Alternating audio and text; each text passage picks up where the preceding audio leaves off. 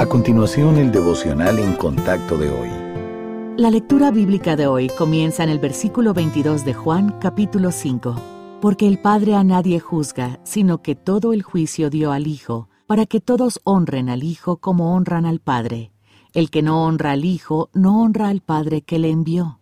De cierto, de cierto os digo, el que oye mi palabra y crea al que me envió, tiene vida eterna, y no vendrá a condenación, mas ha pasado de muerte a vida.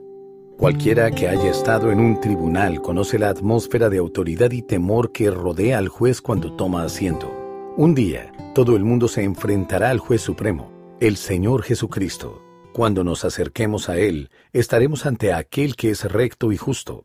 Él es imparcial y tomará decisiones con sabiduría y conocimiento pleno. Su estándar de justicia es la verdad, no la opinión.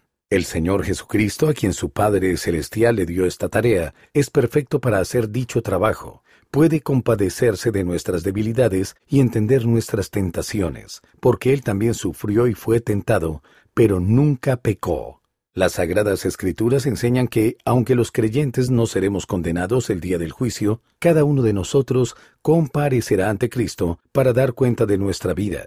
Su propósito no es castigar, sino evaluar y recompensar nuestras buenas obras. Qué consuelo tenemos al saber que nuestro juez es también nuestro Salvador, que nos amó tanto como para morir por nosotros. Cristo está de nuestro lado, no contra nosotros. Que esta comprensión nos motive a amar y vivir para aquel que nos ha librado del temor al castigo.